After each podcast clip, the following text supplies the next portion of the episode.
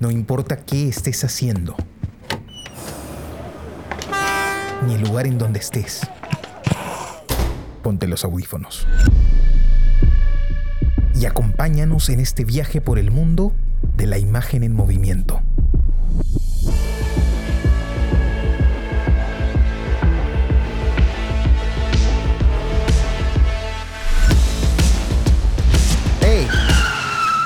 ¿Qué cine pasa? ¿Qué tal amigos? Bienvenidos a este nuevo episodio del podcast ¿Qué cine pasa? El podcast donde hablamos de películas que acabamos de ver. Nos gusta decir que aún están en caliente para nosotros. Los saluda su amigo Carlos de la Torre Paredes. Me acompañan Jesús Alvarado. Hola Carlos, Jonathan, ¿cómo están? Y Jonathan Alba. Eh, hola a todos, eh, gusto estar acá con ustedes para poder hablar de cine, que es lo que más nos gusta. Excelente. Jonathan, el día Sí, de hoy este, se suma al equipo. A ver, Jesús, tú lo presentas. no, claro, no, eso, eso mismo, que- Carlos, que decías, es un gusto para nosotros. Pues nos dejó este Pepito, eh, que bueno, este, te- por las cosas que tenía que hacer, pues no le, no le daban los tiempos para continuar con este proyecto, pero se va uno y, y viene otro, ¿no? Acá Claro. nos está acompañando nuestro amigo Jonathan, eh, y para mí es un gusto muy especial compartir este espacio con él, ¿no? Eh, con él compartimos eh, las aulas en la Escuela Peruana de, la Industria Cinematográfica en EPIC aquí. Ahí nos conocimos, este, nos conocimos en el mundo del cine eh, y, compartiendo entre, rodajes, este, nos hicimos amigos, ¿no? Después tuvimos la, la oportunidad de trabajar juntos en algún momento y, y no lo veo hace mucho tiempo porque él está en el extranjero y es un placer para mí poder reencontrarme con él en este espacio. Excelente. Igualmente, Jonathan. Jesús, igualmente es un gran placer. Aparte de tener la, la- la oportunidad de, de poder conectarme con amigos de Perú como ustedes y para hablar de algo que tanto nos gusta y aparte tantos recuerdos, así que Claro. un placer. Yo recuerdo cuando, cuando conocí a, a Jonathan, fue en, en medio de un rodaje, pues que se nos frustra, ¿no? Eh, porque bueno, se nos, se nos complicaban, más que nada el tema presupuestal.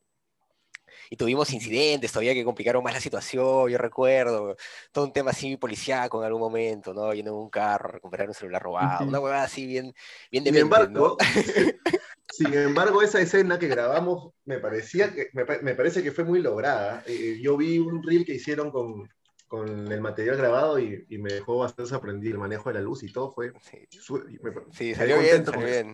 Pero Jesús es muy perfeccionista y, y siempre dice, no, puede salir mejor, hay que dejarlo acá cuatro años y lo volvemos a hacer y va a salir mejor. Y sí, probablemente Ay, sale mejor, pero- probablemente sale mejor. Bueno, con mucho más fue así, más o menos, ¿no? Ah, Después de cuatro años, creo que. Ese es tu ritmo, ese es tu ritmo.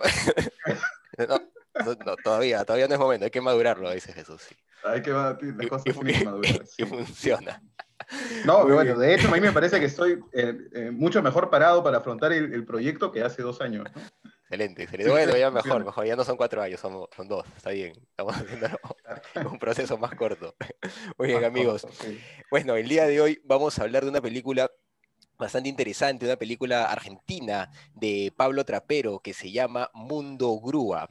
Fue una película que pues nos recomendó Jesús, la hemos visto todos.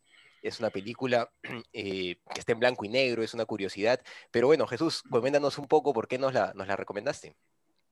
Claro, eh, Carlos, esta película surge, pues, este, para poner en contexto también a Jonathan, porque la vez anterior, eh, o mejor dicho, hemos hablado de cine de todo el mundo, en, o bueno, no de todo el mundo, obviamente, pero películas sobre todo extranjeras, ¿no? Y la gente nos reclamaba eh, cine peruano. Entonces, Carlos inauguró eh, la sesión anterior, eh, las películas peruanas en qué cine pasa. él recomendó El Evangelio de la Carne de Eduardo Mendoza. Vimos El Evangelio de la Carne y yo, digamos, creo que siempre es conveniente ir construyendo como una relación dialéctica también entre las películas que vamos viendo, ¿no? Este, y a mí me recordó, por supuesto, el Evangelio de la Carne, me recordó inmediatamente a eh, Amores Perros, ¿no? Es la relación más directa que se puede hacer, me parece, en el cine latinoamericano, ¿no? Esa película de González Iñárritu. Pero González, eh, Amores Perros es una película más común. A mí me parece que este, quienes nos oyen eh, la, muy probablemente la hayan visto, ¿no? Es una película un poco que ha tenido un paso por el circuito comercial un poco más amplio. Es una película más conocida. Y, pensé que podíamos ver como para comparar, pero con un espíritu crítico solidario, digamos, ¿no? Para, eh, con un, un, espíritu crítico positivo, este, podríamos comparar esta película peruana que habíamos visto con, al, con alguna otra, ¿no? Y, y surgieron dos opciones, eh, Mundo Grúa y este, Tony Manero de, de, de Larraín, ¿no? Del director chileno Larraín. Eh, pero yo recuerdo, lo debe recordar Jonathan, porque la primera vez que yo vi Mundo Grúa, lo vi, no sé si tú estabas en esa clase, Jonathan, lo vi en una clase de profesor Oscar Contreras, ¿no? Eh, de apreciación cinematográfica, ¿no? Eh, y recuerdo de, aquella vez que la película me dejó un, una, fue una muy grata sorpresa para mí, ¿no? Que Trapero me dio toda la sensación de ser un director muy, muy solvente, ¿no? Eh, y y, que además este, es muy consciente de las herramientas cinematográficas que tiene, de cómo las plantea, ¿no? Más adelante yo me crucé con un, par de películas más. Eh, Mundo Grúa es de 1999, pero después me crucé con otras dos películas de, de Trapero. Eh, una es Leonera, eh, que es también una película muy interesante, que es muy, muy sobria, es distinta a Mundo Grúa. Y después pude ver una película que se llama Carancho, También de, también de, de Trapero, donde pues él ya demuestra como el nivel de solidez que tiene su cine, ¿no? Y el nivel de solidez que él tiene como narrador. Bueno, centrémonos en Mundo Grúa, ¿no? Eh, es una película eh, dirigida y escrita por, por Trapero, eh, y es una película que la verdad también, me dirán ustedes qué les pareció, pero en este segundo visionado me ha dejado una sensación de ternura, este, eh, que es sobrecogedora, ¿no? Eh, porque nos acerca, es una es a diferencia de otras películas que hemos visto donde la película se sostiene más este, en la historia, hay otras películas que se sostienen más en la forma estética, hay otras películas, me parece que esta película se sostiene mucho en el personaje, ¿no? Es casi, casi un retrato del personaje de Rulo, eh, de Rulo a quien vamos siguiendo y vamos acompañando en todo este proceso medio tragicómico de conseguir trabajo este, o de hacerse de un trabajo que le dé cierta estabilidad económica.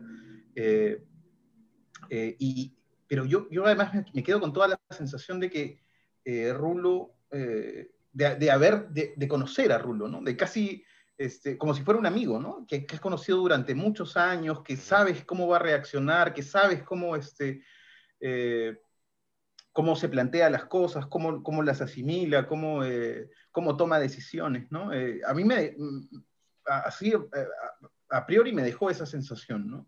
De, de, un personaje entrañable, de un personaje querible, ¿no? Bonachón, pero, este, pero no idiota, ¿no?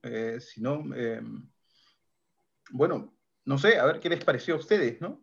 Y vamos desarrollando. ¿Quieres empezar tú? Bueno, yo igual que Jesús, había visto Mundo Grúa por primera vez en la escuela de cine, eh, estudiamos juntos. Pero yo ya conocía Trapero, la primera película que vi de Trapero fue Leonera, Leonera, no la vi accidentalmente, creo que la encontré en cable así en una época antidiluviana, cuando todavía no había, no había, era la época de los DVDs, y me quedé helado con Leonera. Y dije, ¿quién es este director? Vi Carancho también, pero nunca había visto Mundo Grúa eh, sobre todo el atractivo que era una película en blanco y negro. Este, solo quiero mencionar algunas cosas para contextualizar Mundo Grúa. Para, recuerden que la película era del año 99. Uh -huh. Y esta película es muy particular porque, primero, que es una película que ha sido concebida con, de alguna forma, de for, eh, por decirlo de alguna manera, de forma independiente, o sea, con no mucho capital y con pocos recursos. Este, incluso ha sido grabado en 16 milímetros. Después voy a tratar de explicar eh, qué, cosa, qué, cosa, qué connotación conlleva y por qué podría haber sido grabada en 16 milímetros. Y es una, una cosa técnica que, que, podría agregar acá. Este, la película, a pesar de que, de que, de que es una película... Eh, es una película independiente, pero es de los 90. Eh, recordemos los 90 era, un, era, una época de cine de espectáculo, inclusive. Uh -huh fue interesante porque la película en ese año compitió en Argentina en la cartelera contra Matrix y, lo más sorprendente fue que en Argentina al menos este, estuvo, estuvo, le ganó a Matrix en, en, audiencia, lo cual es bastante sorprendente porque Matrix tiene toda la parafernalia, la, primero que lleva la distribución de Hollywood, que nosotros sabemos que, que, conlleva una película que es distribuida por Hollywood, conlleva marketing, conlleva publicidad en, en, en la televisión, que era en esa época, y muchas cosas más, ¿no? Uh -huh. Así que, que una película de esa naturaleza haya, haya competido eh, con Matrix es bastante sorprendente. ¿Qué películas este, estaban ese año, en el 99, en la cartelera? Este, en Perú estaban grabando ya este, Pantaleón y las visitadoras, para contextualizar más o menos este, la época. Pantaleón y las visitadoras es probablemente una de las películas más este, exitosas de esa década, de, de peruanas, ¿no?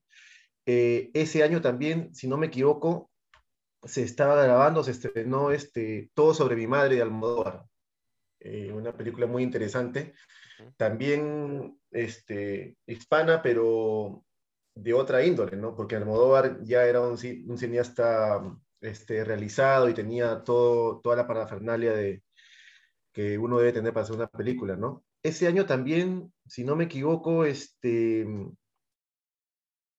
se llevó el Oscar a película extranjera eh, La vida es bella, que seguramente la conocen. La vida es bella de Roberto Benini.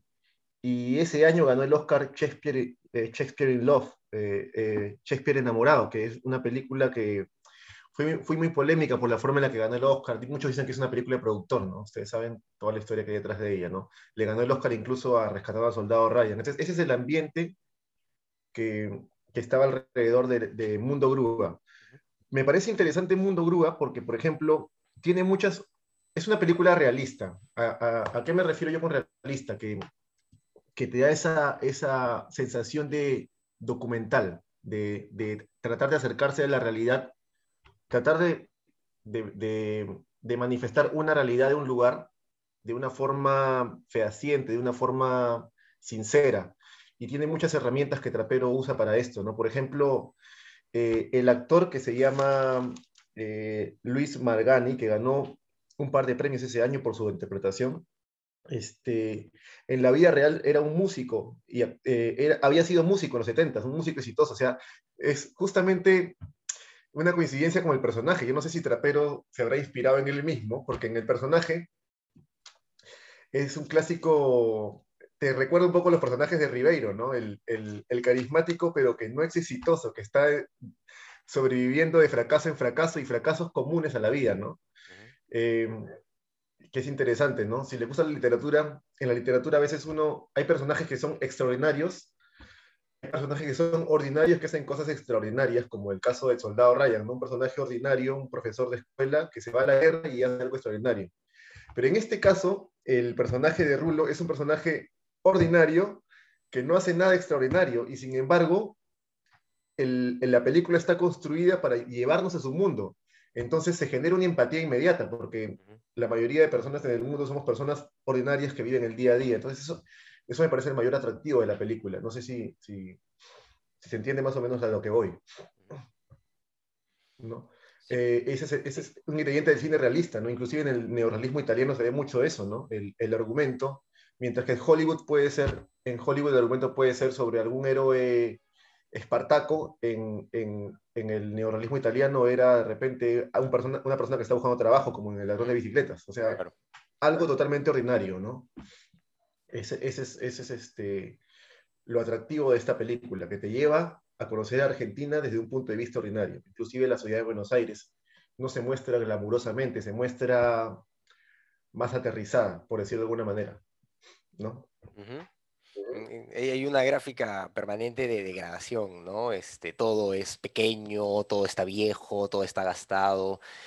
Creo que incluso comentabas, pues, este, la, la, la, la, filmación, cómo la hicieron, también tiene que ver con eso, ¿no? Hay momentos en donde incluso se ve pero, como si estuviera roto. Pero sin regordearse, sin Ajá. regordearse en la degradación, como lo claro, hicieron, claro, por no. ejemplo, como bon Carwal tiene una película que también fue grabada en Argentina, donde sí uh -huh. se regordea un poco más en la degradación. En este, uh -huh. en este caso, la degradación es más real, es parte del ambiente, uh -huh. o sea, sí. no la exagera, la, la pone ahí. Trata claro, de... funciona bien ahí en, en, dentro de esa lógica, ¿no? Y genera un ambiente pues muy... Mmm, muy nostálgico, muy tierno, como comenta Jesús, pero es una ternura de, sentir justamente empatía con el personaje y ponerte en sus zapatos y, sufrir con él ese, este permanente, eh, eh, realmente este, esta permanente realidad eh, contraria, ¿no? Porque no solamente es el tema del trabajo, también es el tema del hijo, ¿no? Que es una desgracia y que pues realmente es un ser despreciable ese hijo, ¿no? Eh, pero en contraposición tiene a los amigos, ¿no? Que son seres maravillosos, la verdad, que van, lo visitan y, cuando llegan tú te emocionas también, pues, ah, carajo, así yo, quisiera que así me visieran mis amigos cuando me he tenido que ir a trabajar. o sea, de hecho, yo, me imagino tú, si llegaran tus amigos así a Australia, pues te vas a pegártela con ellos a esa laguna de todas maneras, ¿sí o no? Como tiene que ser. Entonces, esas cositas eh, funcionan muy bien en el guion, ¿no? la actuación de, eh, bueno, de ¿cómo, de, ¿cómo se llama el personaje? Eh, Luis Margani, Luis, Margani, Era, era un, este, nació en Sicilia, pero se crió en Argentina y tenía nacionalidad argentina también, o sea que... Sí, realmente interpreta, interpreta un buen papel y pues te transmite mucha ternura por cómo, cómo la interpreta, ¿no? Es, es una persona que si bien puede ser enérgica, si bien puede tener eh, algunas reacciones en muchos momentos, siempre termina cediendo porque quiere dar. Es una persona que quiere dar, lo dice permanentemente cuando su amigo le pregunta por la señora que ha conocido y él, le, explica algo, ¿no? Y este explicar algo está esta idea de, no, yo quiero hacer algo, algo bueno, ¿no? Esa es, esa es una, una lógica de este personaje que, que se mantiene de forma permanente y que ayuda también a generar este espacio de, de cierta ternura, ¿no? Porque sientes realmente que es tu amigo, que está con problemas y que no puede salir y que tú lo quieres ayudar y, no puedes ayudarlo porque ya no es cosa de él, ya no es cosa de, no sé, de, sus habilidades ni nada de eso, simplemente la situación pues no, no, no, no se acomoda para él, ¿no? Eh, me parece que el guion está bien, bien construido de principio a fin, ¿no? Eh, desde que él acompaña a Torres, me parece que se llama el personaje que, eh, que lo acompaña desde un primer momento, y Torres está molesto por lo que le han dicho, y el otro dice, oye, pero cálmate, le dice, tranquilo, ¿no? Siempre ese es su perfil de este personaje desde un inicio, ¿no? Y pues eh, hay una esperanza permanente del personaje. Eso también creo que es lo que nos genera ternura respecto a él, ¿no? Que siempre hay una visión esperanzadora del futuro de este personaje. Siempre hay un, ya, si me esfuerzo lo voy a lograr, ¿no? Si me esfuerzo voy a poder. Y, lo hace efectivamente el personaje y ves cómo se esfuerza, ves que, que pues se saca la mugre, que se despierta temprano, ves todo ese proceso y aún así no funciona. Entonces, es inevitable sentir empatía con él, ¿no? Más en, en un formato realista que en donde no hay nada extraordinario, ¿no? Lo que él está haciendo es aprender a utilizar una, máquina, como nosotros aprendemos a tantas cosas, ¿no? Como nosotros hemos aprendido a editar videos, hemos aprendido, pues, no sé, a publicar libros, a editarlos, también ha sido todo un proceso que nos lleva a un momento en el que ya podemos trabajar de eso, ¿no? Y este personaje tiene todo ese aprendizaje permanentemente, está siempre en eso. Entonces, eh, es, eh, te dediques a lo que te dediques, ese proceso de aprendizaje está siempre. Entonces es difícil no, no empatizar con eso, ¿no? ¿no? No comprender esos primeros errores que tiene, porque los, son, pero al final, pues eh, en poco tiempo termina haciéndolo bien y todo eso te conecta con el personaje. Eh, en el guion me parece que, que, funciona muy bien. Y pues realmente incluso el, final de la película es curioso, ¿no? Porque cuando está hablando con, el hijo, se le corta la llamada, ¿no? Entonces, eh, todo, se, todo se le frustra, todo se le trunca. Eso también me pareció curioso, ¿no? Que en todo momento ahí está esta filosofía de, lo trunco, ¿no? De lo trunco, de lo que se frustra, de lo que no funciona. Entonces es, algo permanente también. Otro detalle que me di cuenta de la película es eh, la presencia de, las grúas en todo, bueno, es, un mundo grúa, todos son grúas, pero incluso lo aprovechan en algunos momentos gráficos, ¿no? Eh, yo recuerdo cuando están jugando los, los amigos del hijo y el hijo en un, en un pinball y están jugando justo un, un, videojuego de los antiguos, ¿no? Pero que es una grúa, ¿no? Es, una curiosidad. Y me parece que ah, intentaba eso, ¿no? Intentaba eso de cierta forma el, director. Eh, entonces sí, me, pareció una película bastante interesante, me conectó rápidamente. Como bien dijiste, Jesús, yo me sentía, sentía que conocía a este personaje, sentía que sabía lo que iba a hacer, me emocionaba con él. Eh, fue, fue un bonito viaje, la verdad, ¿no? Fue, fue, Mm. fue bonito acompañarlo. Claro, e- exactamente esa es la sensación que a mí también me deja la, la película, ¿no? Estar acompañando a un personaje. Y esto es lo que tiene el cine también de voyerista, ¿no? Este, porque en el momento en el que Rulo está coqueteando con esta mujer, ¿no? Este, y uno está pues presenciando en primera fila cómo es que un hombre, uno no se topa así nomás con una escena y te da pudor de verlo, ¿no? Pero el cine permite, permite esas cosas, ¿no? Acercarte a situaciones como esas y regodearte con los ojos, ¿no? Este, en las reacciones de uno y de otro. Y allí es que este, se hace importante y relevante la actuación de, de ambos personajes, ¿no? Sí, en este sí. caso, la de Rulo y la de la, la mujer me parecen este, actuaciones muy bien logradas, este, Sí. la de los amigos también, y claro, por supuesto, tiene este, Mundo Grúa tiene esta, es una película que tiene incluso momentos en los que este nivel de realismo se lleva al extremo, ¿no? Pienso, por ejemplo, en la, en la secuencia, no en la secuencia inicial, en la, en la, en la escena que sigue a la secuencia inicial, ¿no? En la que entra Torres y Rulo, entran a conversar con ese señor porque eh, algo se había hecho mal y el señor está molesto, ¿no? Por eso, eh, a mí me da toda la sensación de que ese señor no es un actor, ¿no? Sino de que más bien sí es un jefe de obra, este, y, y es un jefe de obra al que obviamente se le han dado indicaciones eh, técnicas, párate aquí, haz esto, muévete de aquí para allá, grítale, ¿no? Eh, eh, o por ejemplo la escena en la que ya más adelante en la película, este, cuando Rulo eh, ha viajado a este otro lugar para trabajar con la retroexcavadora, este, hay una escena en la que estos personajes están discutiendo, estos personajes están discutiendo acerca de la comida, ¿no? No llega la comida, no llega este, eh, esas cosas. Esos tampoco, yo tengo toda la sensación de que tampoco son actores, ¿no? También son, me parece que son obreros, también me parece que son obreros. Y eso es totalmente válido, ¿no? Ah, Yo recuerdo, vi un, eh, alguien, un, director mexicano al que le encanta hacer eso es Carlos Raigadas, ¿no? Ahí en YouTube, un documental este, muy interesante de, de otro director, pero sobre el cine de Raigadas que se llama Filmando Batalla en el Cielo. Y ahí este, eh, Carlos Raigadas elabora toda una teoría con respecto a lo que significa representar eh, y pone en contraposición a, a- a la presencia, ¿no? Entonces él no está buscando un actor que represente un personaje, sino está buscando una presencia dentro. Bueno, Carlos Raigadas desarrolla una teoría un tanto más compleja con respecto a eso, pero por supuesto, ¿no? Lo decíamos también, el, no sé si recuerdas, Carlos, el, el episodio anterior cuando hablábamos de, del Evangelio de la Carne, de esta secuencia final, ¿no? En la que Giovanni Sixia tenía a, a Jimena Lindo cargada por la procesión y la gente volteaba. Y, él, Sí. y, hay- y los gestos son auténticos, ¿no? Y hay algo en esas personas, este, en, esta persona que, está- en esas personas que están sorprendidas, que se ven, Mm. este, que sienten el remordimiento, verdad, la verdad. que te dice, claro, claro, que es verdad. Y es que el ser humano Sí. está diseñado para reconocer esos... Pero Esos un, un detalle sobre lo que, lo que dice Jesús es que hab- había revisado que en el casting no había muchos actores e incluso la abuela que ha- hace el papel de abuela es en la vida real la abuela de trapero. Claro, tal cual, claro, sí, sí, sí. Y es, eh, es, es- es, este, es auténtico, ¿no? Hay verdad en esos personajes, ellos están representando algo.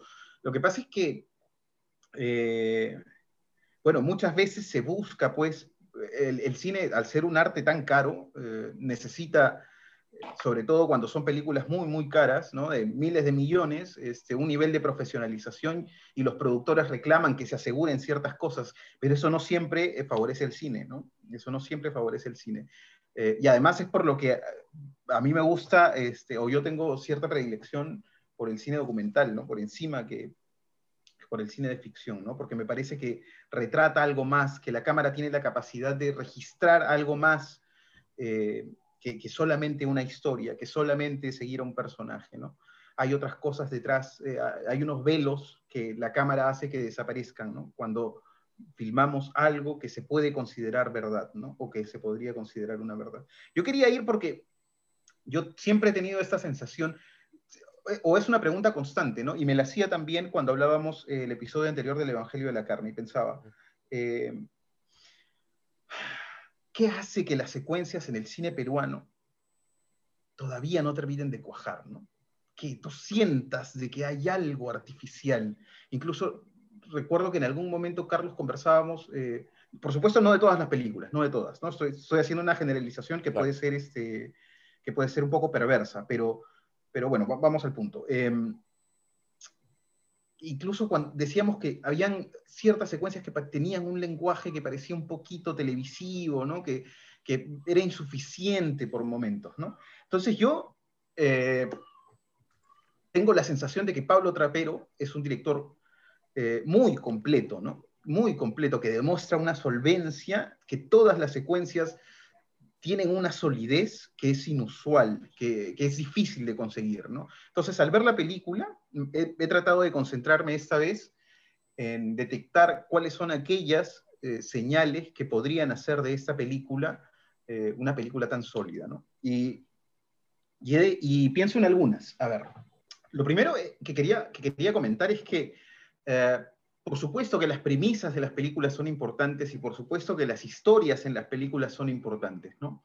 Pero a mí me parece que, quizá como en ningún otro arte, en el cine, bueno, en otros también, por supuesto, pero en el cine es fundamental eh, la forma, ¿no? O sea, cómo es que las cosas se lleven a cabo, cómo es que finalmente se ejecuten eh, las herramientas narrativas, las herramientas técnicas, estéticas, eh, qué sé yo, ¿no? Este, eso es lo fundamental, ¿no? Muchas veces nos encontramos con premisas que son grandiosas, pero el desarrollo de las películas se hacen insoportables, ¿no? Este, o con historias que, resaltan, que son grandes historias, como han dicho, con grandes personajes, eh, pero donde el desarrollo, es decir, la apuesta en escena, la, la, la, apuesta, la apuesta en escena y la apuesta artística, este, terminan decepcionando, ¿no? Eh, entonces, con, esa idea clara eh, de que la forma es fundamental para el desarrollo de las historias, pues lo primero que habría que resaltar en, en, Mundo Grúa, me parece, es, este, son las actuaciones, ¿no? Que son actuaciones muy, muy este, buenas, ¿no? Que se pueden considerar muy buenas, ¿no? Que ayudan a transmitir este, el nivel de, empatía que los personajes y que la historia requiere, que la película requiere. Eh, no hay, bueno, eh, lo han dicho ustedes con claridad, ¿no? Es, un personaje ordinario al que le pasan cosas relativamente ordinarias, no le pasa nada este, ultra trágico, nada melodramático, nada extraordinario, entonces no, no, la película no necesita esos despliegues como de histeria, ¿no? O de, este, de, este, eh, exhibicionismo actoral, ¿no? sino más bien desde la sobriedad y desde eh, esas cosas ordinarias que le pasan a, esta a este personaje, uno termina sintiendo empatía por él y, y, este, y termina viéndose reflejado en la historia de este personaje, de esos personajes en general. ¿no? Lo, siguiente es que eh, hay un criterio que no siempre se toma en cuenta y que en esta película me parece que eh, es importante. ¿no? si se dan cuenta, las escenas casi siempre cuando, este, y, cuando empiezan, empiezan en medio de las acciones, ¿no? Eh, y yo he visto varias películas peruanas en las que empieza la secuencia y es como si también empezaran las acciones, ¿no? Este, en el caso de esta película, prácticamente en todas las secuencias, las secuencias sorprenden al personaje en medio de acciones, en medio de acciones determinadas, ¿no? Y eso me parece que es clave entenderlo para transmitir sobre todo este espíritu realista que, que la película este, intenta transmitir, ¿no? Tú ves, un, es una película que no, casi no usa música más que en dos o tres momentos puntuales, este, eh, que no, la cámara no, no, no está puesta como para presenciar, ¿no? Está puesta como para... Eh, y sin embargo, ocurren cosas, de forma permanente están ocurriendo cosas, ¿no? Este, se ve al personaje de una manera, de otra, eso te, va, te vas construyendo la idea de una vida eh, y, se hace, este, y se hace interesante de ver, ¿no? Eso como primer criterio. Y lo otro, que es algo que em, no todo el mundo tiene en cuenta, que no te lo dicen en las escuelas, que yo sinceramente casi no se lo he escuchado a nadie, pero me parece que es lo fundamental, que esta película lo tiene, ¿no? Y es que yo creo y lo, que voy a decir es bien polémico, pero lo creo sinceramente, ¿no? Yo creo que en el cine es más importante el sonido que las imágenes. Este, no mucho más, ¿no? No mucho más, pero cómo construye el sonido la- las atmósferas, ¿no? O sea, cómo el sonido le da contenido a esas imágenes. O sea, porque las imágenes, la fotografía eh, está muy bien lograda, ¿no? Ese, este, ese formato 4.3, ¿no? Este, eh, contribuye mucho a la composición, ¿no? Hace que la composición sea, este, la composición de las imágenes sea eh, agradable, ¿no? Agradable de ver y, además resulta, eh, no sé si es que en alguna oportunidad han tenido la oportunidad de grabar en 4.3, pero a mí me parece que es un formato que invita a componer bien, ¿no? Este, que invita a componer bien. Donde a mí por lo menos me resulta muy fácil encuadrar cuando estoy trabajando con, con un formato este, con un formato como ese, ¿no? Eh, Entonces, el formato de. sí, no, dime. formato de. Esa película de celuloide. Sí, claro, claro. Este, eh, entonces las imágenes son buenas, ¿no? Pero yo no sé si serían tan buenas. Muchas veces se le da eh, mucho crédito a las imágenes cuando el sonido es el que, y me parece que en esta película es clave, el sonido es el que construye la atmósfera de lo que ocurre alrededor y nos da una idea de cosas que están pasando alrededor que nosotros no nos damos cuenta, ¿no? Y todo parece tan orgánico, este, pero en realidad es un sonido puesto ahí, ¿no? Puesto ahí, compuesto, ¿no? Hay, el- por ejemplo, en el momento en el que eh, la primera secuencia, ¿no? Eh, el momento en el que discuten, eh, discute Torres con este, con, el, con este jefe de obra, parece, ¿no? Y está Rulo atrás y están discutiendo, y lo que se escucha es el, sonido cons- consistente, permanente de estas máquinas, ¿no? Que a- además todo lo inunda, que todo lo llena, que a todo lo aplasta, ¿no? Y, a- y- y- y, este, a duras penas se entiende lo que, lo que ellos están diciendo, lo que quieren decir. Eso tiene un sentido, ¿no? Y tiene un sentido más allá de la, más allá de la realidad, ¿no? O sea, eso no necesariamente es así. Este, podría ser así, pero sí, eh, pero en este caso, Trapero lo utiliza, lo calibra eh, eh, y le sirve narrativamente para la película, ¿no? no a veces tiene una, una- una utilidad narrativa y a veces simplemente este, te construye la sensación del universo, ¿no? Del universo sonoro, ¿no? Este, esto usualmente lo dicen pues los, los sonidistas y nada más, ¿no? Lo- la imagen eh, jala mucho, ¿no? Los directores muchas veces están muy centrados en la imagen, pero la propuesta de sonido y cómo es que el sonido construye lo cinematográfico, a mí me parece que es una característica fundamental en, en, el- en un cine de calidad, ¿no? Eh, y me parece que, por ejemplo, de eso care- carecía mucho, eh, carecía mucho el Evangelio de la Carne, ¿no? Aprovechaba más bien la música, ¿no? Llenaba con música ese universo sonoro que no existía, ¿no? Eh, o, bueno, esa es la, la sensación que me dio sobre todo en algunas escenas, ¿no? Eh, Yo tengo entendido que, que en Mundo Grúa eh, muchas escenas se grabaron con sonido directo. eh, es que el, para el sonido, ese realismo. Claro, el- es que el sonido, el que el realismo, este, Jonathan, pienso yo, el realismo eh, también es una construcción cinematográfica. O sea, Sí, el realismo, claro, realismo incluso más es- compleja, más compleja. y es mucho más compleja, es mucho más compleja. Y claro, se graba el sonido directo, pero yo estoy seguro que hay un trabajo de mezcla atrás este, Sí, por supuesto. que pone el acento en determinadas cosas, ¿no? Bueno, yo he tenido la oportunidad por la maestría en la que estoy estudiando ahora de acercarme a procesos documentales, o sea, exclusivamente documentales, donde eh, tú te das cuenta que la construcción sonora más allá del directo, eh, se hace fundamental, ¿no? O sea, te digo, se graba el sonido directo, el sonido directo es una cama, y debajo de esa cama se construyen más camas de atmósfera según la escena, porque además le das una cualidad y una característica a esa escena, ¿no? A esa escena, a ese espacio. Construyes el espacio. ¿Qué sabemos del lugar de desde una perspectiva visual del- de la habitación de Rulo? Eh, algunos detalles, ¿no? Este, pero me parece que ese universo, ese espacio tridimensional, se construye a partir, a partir del sonido, ¿no? Y lo que quería decir era que, o sea, se sorprenderían, ¿no? Eh, en montajes de documental, 20 capas, 30 capas, 40 capas, a veces 50 capas de sonido, ¿no? Mm. O sea, interpretaciones que el director, que el sonidista están haciendo con, re- con respecto a las imágenes y le están dando vida a eso, ¿no? Y si algo aparece dentro de la imagen, pues tiene que sonar de alguna manera, ¿no? Más si es importante. Este, o podría no sonar, o podría sonar el off, ¿no? Este, que es aún más disruptivo, ¿no? Eh, enterarnos de cosas a partir de lo que suena en el fuera de campo, ¿no? En, eso, en aquello que no vemos. Y cómo es que ese universo se va, eh, el sonido nos va dando información para construir el universo del espacio que no está en la imagen, ¿no?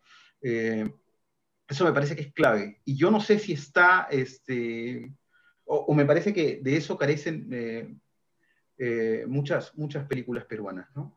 Lo otro es que, bueno, lo dije, lo adelanté en, en algún momento, ¿no? Que es que las, que las imágenes están, nos ayudan a presenciar, ¿no? Nos ayudan a observar, a- nos permiten observar. Y, y eso que esta película va relativamente rápido, ¿no? Esta película va relativamente rápido. No es una película de acción donde parece que quieren que a los espectadores les dé epilepsia, pero este, va relativamente rápido. Las escenas son, la- los planos son relativamente cortos, las escenas son, este, duran lo, lo necesario eh, y poco más. Este, y eso me lleva a pensar por qué, eh, pienso sobre todo en el Evangelio de la Carne, que es la referencia más, más cercana que tenemos, ¿no? Este, ¿Por qué se mueve tanto la cámara en, el- en determinados momentos, ¿no? O sea, ¿por qué que no? A veces siento que simplemente el, la cámara busca reafirmar la emoción del momento, ¿no? Y ese es un recurso ya conocido, casi... ¿Ese es en, este, en Evangelio o en, en Mundo? No, no, no, en Evangelio. En Evangelio. Evangelio se Ah, mueve bueno. mucho la cámara, me parece. Por- ¿no? porque Claro, una, yo- yo- una- una cosa interesante de la imagen que he visto en Mundo Grúa, que no lo había analizado antes, pero que es cómo maneja la luz. Por ejemplo, eh, hay muchas partes donde el personaje está relativamente bien, porque al inicio del, al inicio del, del programa está como que bien, eh, hay mucha luz. Por ejemplo, cuando están en la azotea hablando sobre esta mina, que, esta chica a la que quiere enamorar con su amigo, mucha luz. Y cuando está en la búsqueda del trabajo, está, siempre está, él está en la sombra y la, el otro lado, eh, y la- el punto de luz está en la, en la ciudad, como si la ciudad fuera un contraste estético en la, en la propuesta. Eso se da en varias, en varias, este, en varios planos eh, que sería interesante analizar si se pudiera luego eh, in- interesante contrastar con imágenes, ¿no? Pues ahora no, no tenemos esa facilidad, pero, pero en muchos planos se ve como él está en la sombra y la ciudad en contraste. Hay un ápice de luz en, en el plano que viene de la ciudad o que viene de alguna otra parte. Y, y él justamente en la, en la historia está pasando en esas pruebas que siempre están este, alrededor de la historia. Entonces eso me parece interesante y no es casualidad, ¿no? Es algo que No, claro. Trapero tiene que haber, tiene que haber construido. Yo creo que es una este- queja social. Yo creo que es una esa- queja social, pero no. no Yo creo que, es que tiene queja- que ver con eso, o sea, con- con- incluso con esa gráfica que manejan, ¿no? Porque, claro, poner la ciudad como la esperanza, el- el- la proyección a este posible trabajo, donde pues va a poder desarrollarse, pero nunca es seguro como, como la meta. eh, y al final tener este personaje pues que lo intenta, que se esfuerza, pero que no llega a nada, nos está diciendo algo muy claro también el, director respecto a, la sociedad argentina o, a la sociedad en general. Yo creo que eso también lo sentimos nosotros en, en gran parte pues de, de- nuestro país, ¿no? O sea, esas cosas pasan, eh, uno se, se esfuerza y aún así las oportunidades se le van entre los dedos, ¿no? Y eso es lo que sucede con este personaje y, y esa, es- yo, yo lo pensaba mientras veía la película, ¿no? O sea, cómo, cómo se proyecta esta posibilidad de trabajo como, como la única esperanza de vida realmente, ¿no? Como la forma de salir adelante, incluso cuando se da el, el tema este de, de la huelga, él no quiere la huelga. Él siente que, que su trabajo, pues, este, le va a permitir desarrollarse, superar, salir adelante, sobrevivir. Él no quiere la huelga. Él, él- él cree que la huelga es, le va- lo va a perjudicar. Eh, y bueno, es, yo, yo Estoy de acuerdo con el personaje, definitivamente. Pero... Hay justo la oportunidad donde él podría volverse en un, en un personaje extraordinario. e- Esa posibilidad. No, está bien, ¿para qué vas a meter sindicalistas? esa huelga-. Él podría. Justo, justo esa huelga es importante porque que lo mencionas, porque justo esa huelga es la oportunidad para que él pueda convertirse en un personaje, hacer algo extraordinario, pero él elige el otro camino. Y que el otra lo cosa. vuelve a llevar a lo Claro. ordinario, a lo, a lo- a lo plano, a, lo, a, lo que, a un tipo normal, no a alguien que de pronto toma el líder del, del grupo y hace la huelga, no. Es, que él nunca se proyecta a cambiar, o sea, él, él siempre está a lo mismo. Él lo único que quiere es acomodarse al sistema que tiene y sí. ahí. Claro, es lo que él quiere. Él, para qué va a querer romper con eso, si es lo que nunca ha buscado romper con eso, en ninguna medida ha buscado romper con eso. Y es más, ha visto siempre esto eh, de una forma, pues diciendo, ya, pues hay- habrá que buscar algo nuevo, hay que salir adelante, pero y con cierta tristeza también, ¿no? Diciendo, pucha, ojalá se pueda, pero no está molesto, él no está molesto con la situación. Estará molesto un rato con el jefe, así, pero él no, no, no, no, no está molesto con su condición. Y eso es interesante también, ¿no? Eh, es interesante también la reacción que tiene con el hijo cuando le dice, oye, ya, hasta aquí nomás te tienes que, yo no te puedo, no, no, no te voy a seguir bancando, le dice, ¿no? Eh, porque él, banco más. o sea, e- es interesante porque en ese momento él todavía cree que tiene el trabajo, ¿verdad? Él, o, me estoy equivocando de momento, él todavía en ese Sí, momento sí, cree que sí. tiene el trabajo. Eh, él está recibiendo dinero, entonces él siente, o sea, e- es, interesante también ese clic que hace ahí el personaje, porque siente que pues le puede decir eso a su hijo, pues para darle una lección, ¿no? O sea, ya anda a hacer algo, pues ya ponte a hacer algo también, o sea, eh, yo estoy superándome, mira, ¿no? E- Ese es más o menos lo que yo siento en ese momento. Entonces creo que es, es permanente. Y eso que tú comentas, pues, de que, claro, él se ve en la oscuridad y la ciudad, el trabajo, como, como lo, lo iluminado, pues, es eso, ¿no? El, el- el director se es- está haciendo, se está burlando de eso, se está burlando de, ese- de esa, de esa expectativa de vida. Me da esa impresión, me dio esa impresión permanentemente.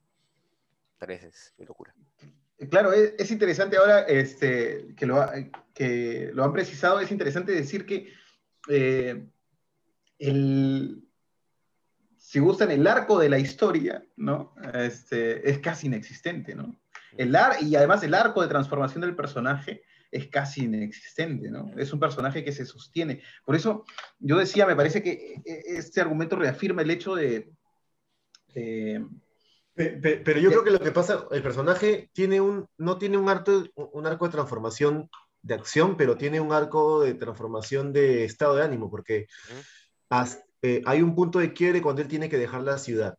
Creo que mientras él está en la ciudad, él está como que relativamente bien, como que está, eh, tiene el trabajo, trata de orientar a su hijo, eh, está con esta chica, Consigue- con- consigue novia, y luego, tú lo, incluso el, el contraste más fuerte que veo en su estado de ánimo es cuando llegan los amigos, cuando es una forma en la que dices, se nota que está triste, porque incluso está en un campo, en un lugar descampado, apreciando la naturaleza, y sus amigos están alegres, pero él está... Claro. y es la, la forma más visual, la forma más visual de decir, este personaje ya no está bien, porque en contraste con los otros personajes. Es una forma Claro, de... por eso yo, yo digo y siento, y siento más, eh, me parece que esos son argumentos que refuerzan la idea de que esto es más como un retrato, ¿no?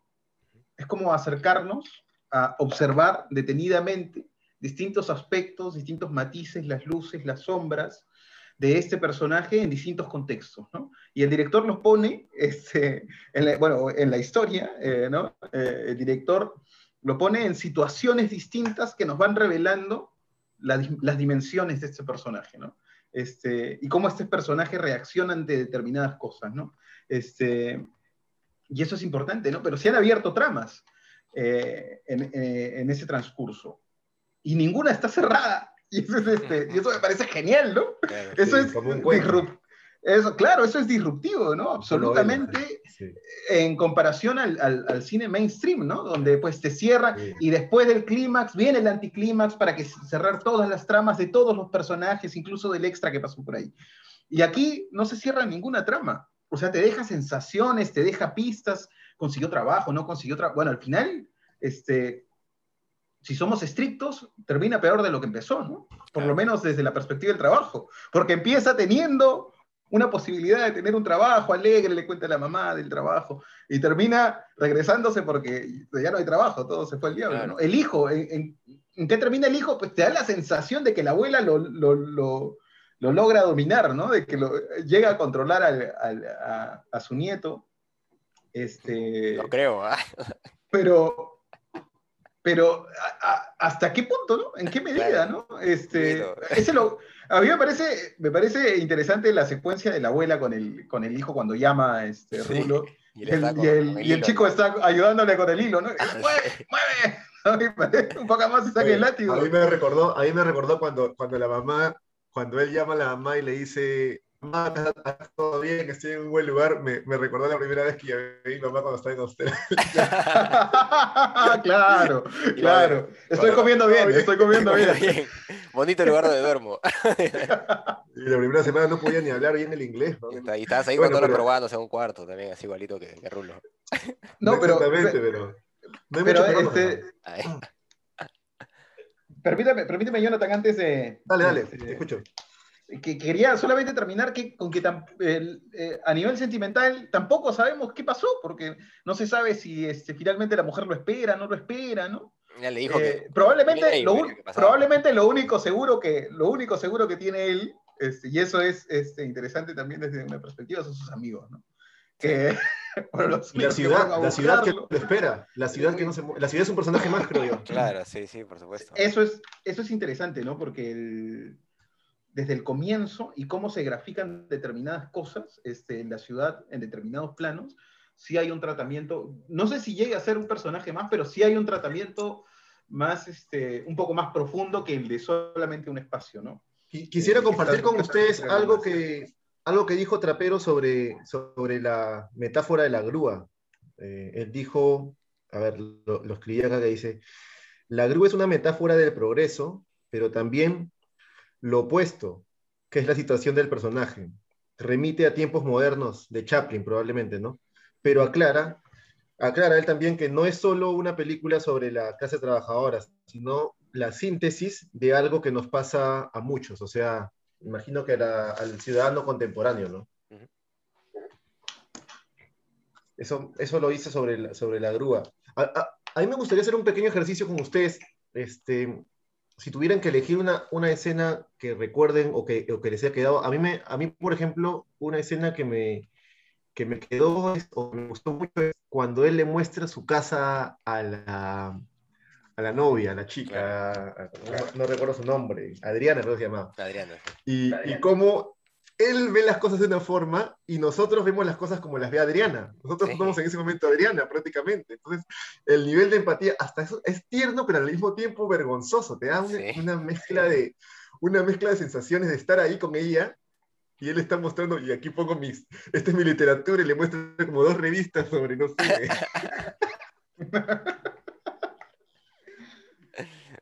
y aquí están los muebles, y él orgulloso de su casa, ¿no? Y, Claro.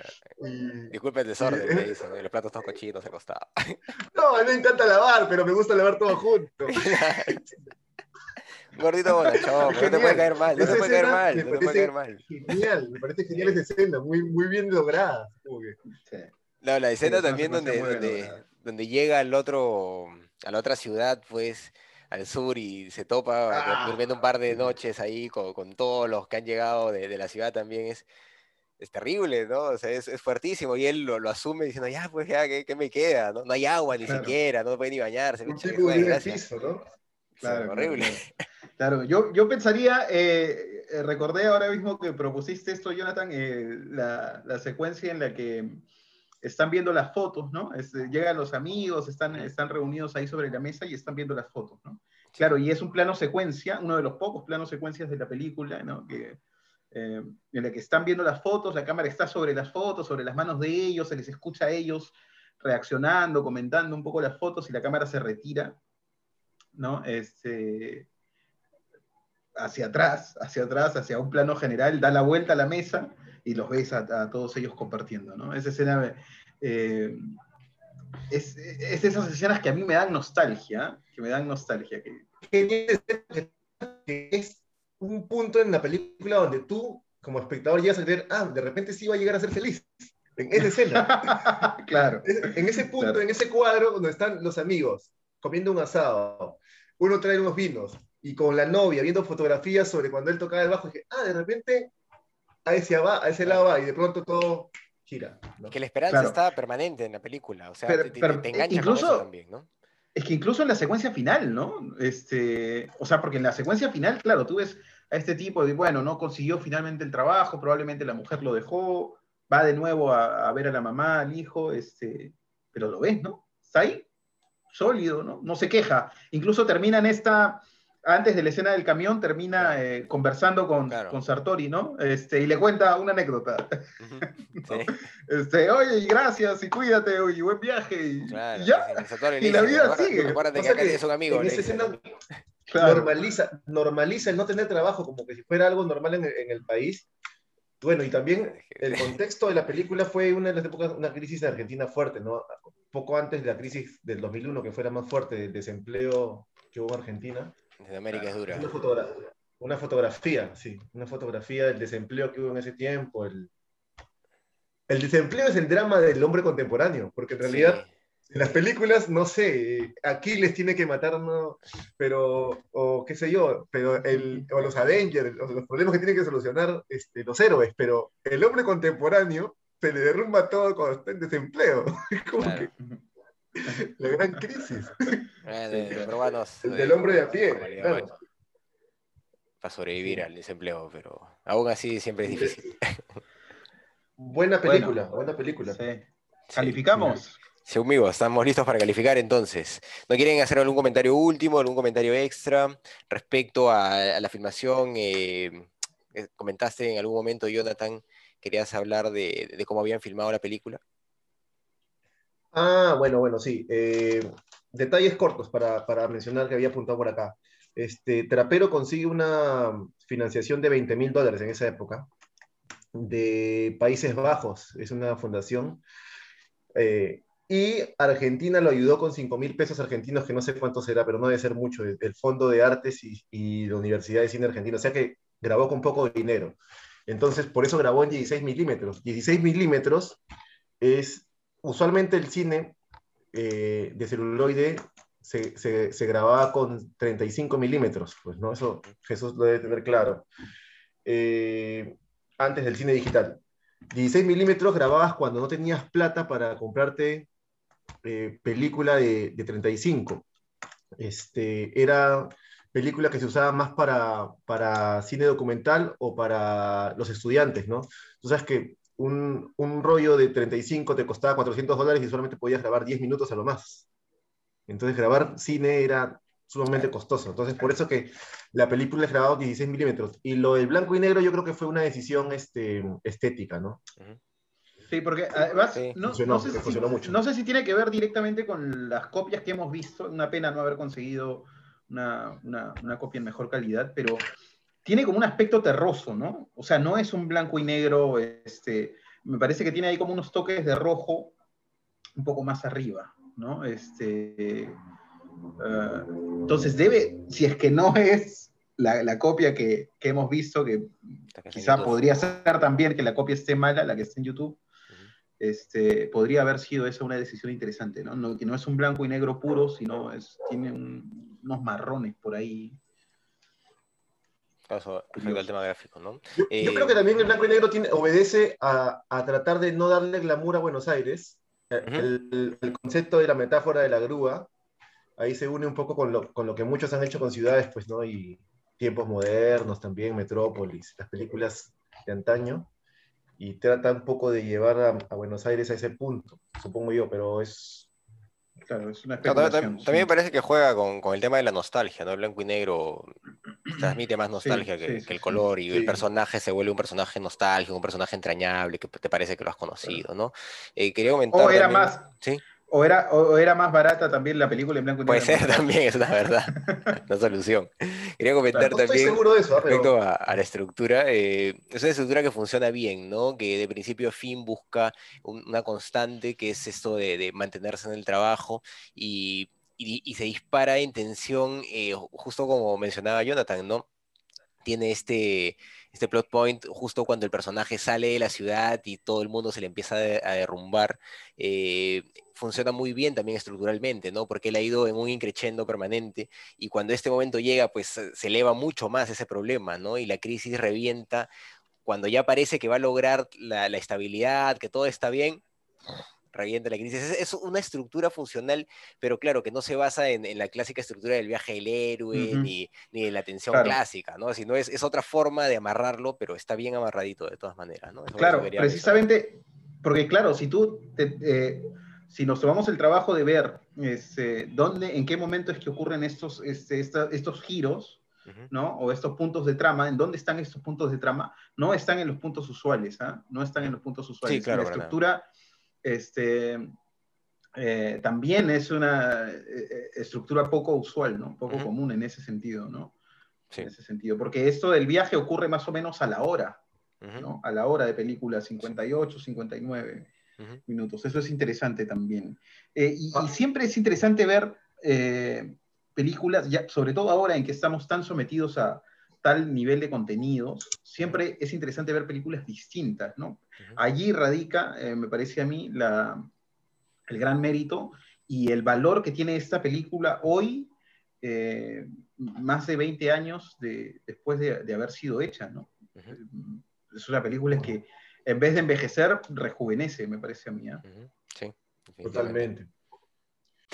Muy bien, amigos, califiquemos entonces. Eh, Jesús va el último, eh, porque lo propuso. Entonces, yo le voy a poner a esta película un 7.5. Es una película que me agradó bastante, me trajo pues una sensación muy cálida, eh, realmente me sentí identificado con el personaje, me, acercó a él, eh, incluso a, a, a con todos, con toda esta precariedad que podría haber en algún momento, uno se sentía muy cómodo cerca de él, era un amigo entrañable, eh, llegabas a detestar al hijo, ¿no? A, ya, ya a entender su condición, eh, justo lo que hablaban, ¿no? El tema este de, de, cuando muestra su casa, todo emocionado, o sea, sí, sí te transmite algo, algo bonito, ¿no? O sea, porque, claro, hay, hay una emoción realmente de salir adelante, de hacer sus propias cosas y todo eso, y que se le frustra, pues, pero él va a seguir ahí y ese, y esa, y ese empuje creo que también es importante en, el personaje, ¿no? Esas ganas de, siempre estar adelante y no rendirse funcionan muy, muy bien. Por eso yo le voy a poner un 7.5, es una película que funciona bien y Chévere Jesús fue muy bacán, gracias por recomendarla. Muy bien, Jonathan, te toca. Eh, yo le voy a poner un 8 yo creo que reservaría el 9 para obras maestras y el 10 ya para las, no sé, 5 para cuatro películas que están sí. Bueno, Lord, Pero... eh, claro, Lawrence Anyways, eh, para que sepas, Jonathan, fue, eh, ha sido la única película que he tenido 10 hasta el momento. No, no, no, Pepito, ah, no Pepito, Pepito, no la calificó con 10. Nosotros ah, perdona, sí. Carlos y yo la calificamos no. con 10. Y, 9.2, sí, Pepito le puso, sí, sí, Pepe le puso 8, creo, no 8.9, creo. Esa, esa, esa, pela es una, esa pela es una pela que cuando la ves te hace sentir que qué difícil va a ser ser director de cine. y es como que el tipo, eh, Xavier Dolan es eh, un tipo, bueno. Sí, pero hablando del mundo, hablando del mundo grúa, me parece una película súper lograda. Aparte, para hacer una ópera prima, empezar con ese pie derecho uh -huh. es. Eh, también, también te intimida un poco como, como alguien que aspira al cine. Una película de esa magnitud. Y recuerda lo que decía Orson Welles, que los límites abren el camino a la creatividad, ¿no? Este tipo de haber tenido muchos límites, grabó con muy poco dinero sí. y, su, y su estética es impecable, entonces por ahí va mi calificación. Yo le doy el 8. Muy bien. Bien, este, claro, igual con el mismo criterio, ¿no? Lo, lo comparto en, en, muchos sentidos, ¿no? Me parece que el, el, 9 y el 10 están reservados para, para verdaderas obras maestras, ¿no? Que no solamente sean este, eh, un placer de ver, sino que además logren transmitir pues, este, emociones que, que, impacten, que a uno lo acompañen durante varios días. ¿no? Eh, yo le voy a poner a Mundo Grúa, me deja toda la sensación de ser una película redonda, ¿no? Eh, de tener muchos aciertos este, en el tratamiento, ¿no? sobre todo en el tratamiento, ¿no? sobre todo en la forma que al final, como comentaba, es lo fundamental. ¿no? Uh -huh. Yo le voy a poner 7 a Mundo Grúa. 7 a Mundo Grúa. Me parece que es este, una película muy sólida que demuestra que Trapero es un director muy, muy solvente, ¿no? Es muy solvente. O sea, sus películas pueden no ser espectaculares, pero siempre son sólidas, ¿no? Eh, y eso es algo muy difícil de sostener, ¿no? Es una línea muy delgada de tensión que hay que mantener para que eh, la película, sin ser espectacular, te sostenga, ¿no? En el tiempo. Eh, te voy a poner 7. Muy bien, va a tener 7.5, imagino, 7, 7.5, 8. A ir por ahí, sacamos. De ahí la divido y lo ponemos en el capítulo. Muy bien, Jonathan, te toca elegir la película que vamos a ver la próxima semana. ¿Por cuál vamos? A ver, tengo varias en mente, pero eligiendo una que acabo de encontrar una copia muy buena en, en- para compartir con ustedes, está en YouTube, creo, y con subtítulos en español, es- está en Tema Paradiso, que le recomendé a Jesús hace tiempo. Cinema Paradiso. Cinema Paradiso. Ujú. Del director. claro, el extraordinaria. director clásico. Una ¿Cómo se llama película el que ganó el Oscar en el. eh, no, ganó el. no, el Oscar también, pero ganó el, el Festival de Cannes en el año 89. Sí, sí, sí. Vi esa película con mi hijo y se quedó con el Alfredo. Ah, ¿la viste? ¿La llegaste a ver? Sí, claro, claro, claro. Te insistí tanto para. Bueno, es que hay tanto que ver y uno tiene que escoger con pinzas lo que. Sí, sí, sí, sí, sí, sí. Este, bueno, hay un link muy fácil, se los voy a mandar. Y creo que, bueno, reserven tiempo, pues, así como, como la de Dolan es larga. Perfecto, perfecto. Entonces vamos a ver Cinema Paradiso de Giuseppe Tornatore. Muy bien, eso se viene la próxima semana. Bueno amigos, eso ha sido todo por hoy. Nos vemos luego. Chao. Cuídense. Chao, un gustazo.